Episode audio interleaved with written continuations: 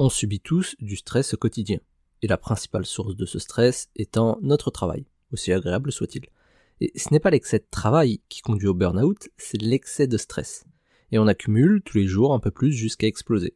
Savoir évacuer son stress, c'est donc une compétence primordiale pour tenir sur la durée. Donc voici quelques pistes pour vous aider à évacuer votre stress. D'abord, faire des pauses dans la journée. Pas besoin d'attendre la fin de journée ou le week-end pour se reposer. C'est important de savoir le faire pendant la journée, entre deux tâches. Attendre les vacances ou les week-ends pour évacuer le stress accumulé au travail, c'est un peu comme être en apnée tout le temps qu'on travaille et attendre le week-end pour enfin respirer. C'est important de savoir faire des pauses en cours de journée, même des pauses de 10 minutes, afin de pouvoir évacuer son stress accumulé et repartir sur de bonnes bases. Ensuite, il faut pratiquer des activités qualitatives. Toutes les activités ne se valent pas niveau récupération d'énergie.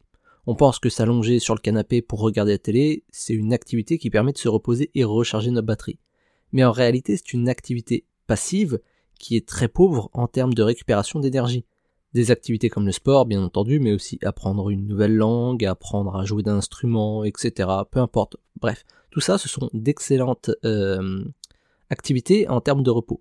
Et de manière générale, toutes les activités qui exigent que l'on soit actif, qui nécessitent un effort intellectuel de notre part, elles sont excellentes pour récupérer. C'est un peu contre-intuitif, mais pourtant ça fonctionne. C'est ce que nos grands-parents appellent la bonne fatigue. Et ils avaient raison une fois de plus sur ce point. Enfin, il faut couper du travail. C'est important de ne pas penser au travail lorsqu'on se repose. Alors oui, il n'y a pas de bouton on-off dans notre cerveau. C'est souvent malgré nous qu'on y pense.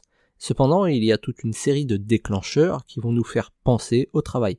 Ça, peut être une notification sur notre téléphone de la part d'un collègue ou un client.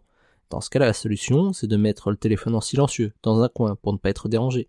Ça peut être une pièce dédiée au travail, comme ça lorsqu'on quitte cette pièce, ben, on est moins encouragé à penser au boulot. C'est préparer sa journée de travail du lendemain avant de déconnecter. Comme ça, on part l'esprit tranquille. Donc c'est toute une petite série d'actions comme celle-ci qui aide à ne plus penser au travail et donc à mieux nous reposer.